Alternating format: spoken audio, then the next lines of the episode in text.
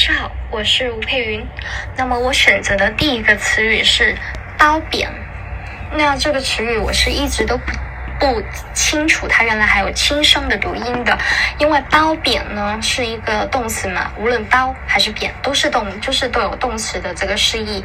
那么我认为动词呢就应该是读回它那个原调，就褒贬不一这样子。就比如说老师的那句例句。别在背后褒贬人，别在背地里褒贬人。就算是这样子，我也是认为呢，他这个呃褒贬在这里是做动词，然后应该是读那个呃原调的嘛，就没有想过他其实可能只是做了一个形，做了一个名词的这样子的一个角色。那第二个是稳当，那么稳当呢，是因为。这个“当”字，它有两个读音，就正第一个是“当”，那如果是读“当”的时候呢，应该是有一个，嗯、呃，要去做什么什么的这样的的一个这个成语，就这个意思。就比如说像是充当、当、担当这样子嘛。那么，而如果是读“当”的时候呢，它就是有一个，就是呃，比如说是。妥当、恰当，就是有一个合适、合宜的这样的一个意思。那我觉得稳当就是说已经搞定了，或者是说万事都 OK 的意思。我就认为他一直都是读稳当，而没有想过他是有稳当的这个呃另一个就是轻声。还有一个就是盘算。那么盘算呢，跟前面两个词语都是一样的，因为我认为它是一个动词，就是。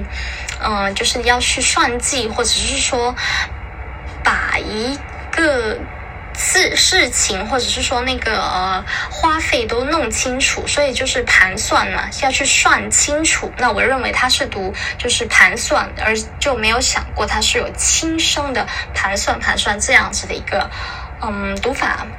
同理还有告诉。那么“告诉”这个词语呢，在嗯一开学的时候，我跟另一位同学就对这个词语有过质疑，并且也闹出了一个乌龙，就是因为它原来一直是只有“告诉”的一个这个轻声，而没有“告诉”这个这个读法的。但是我跟另一位同学都是认为它“告诉”就是比如说像嗯提出诉讼那样子的一个。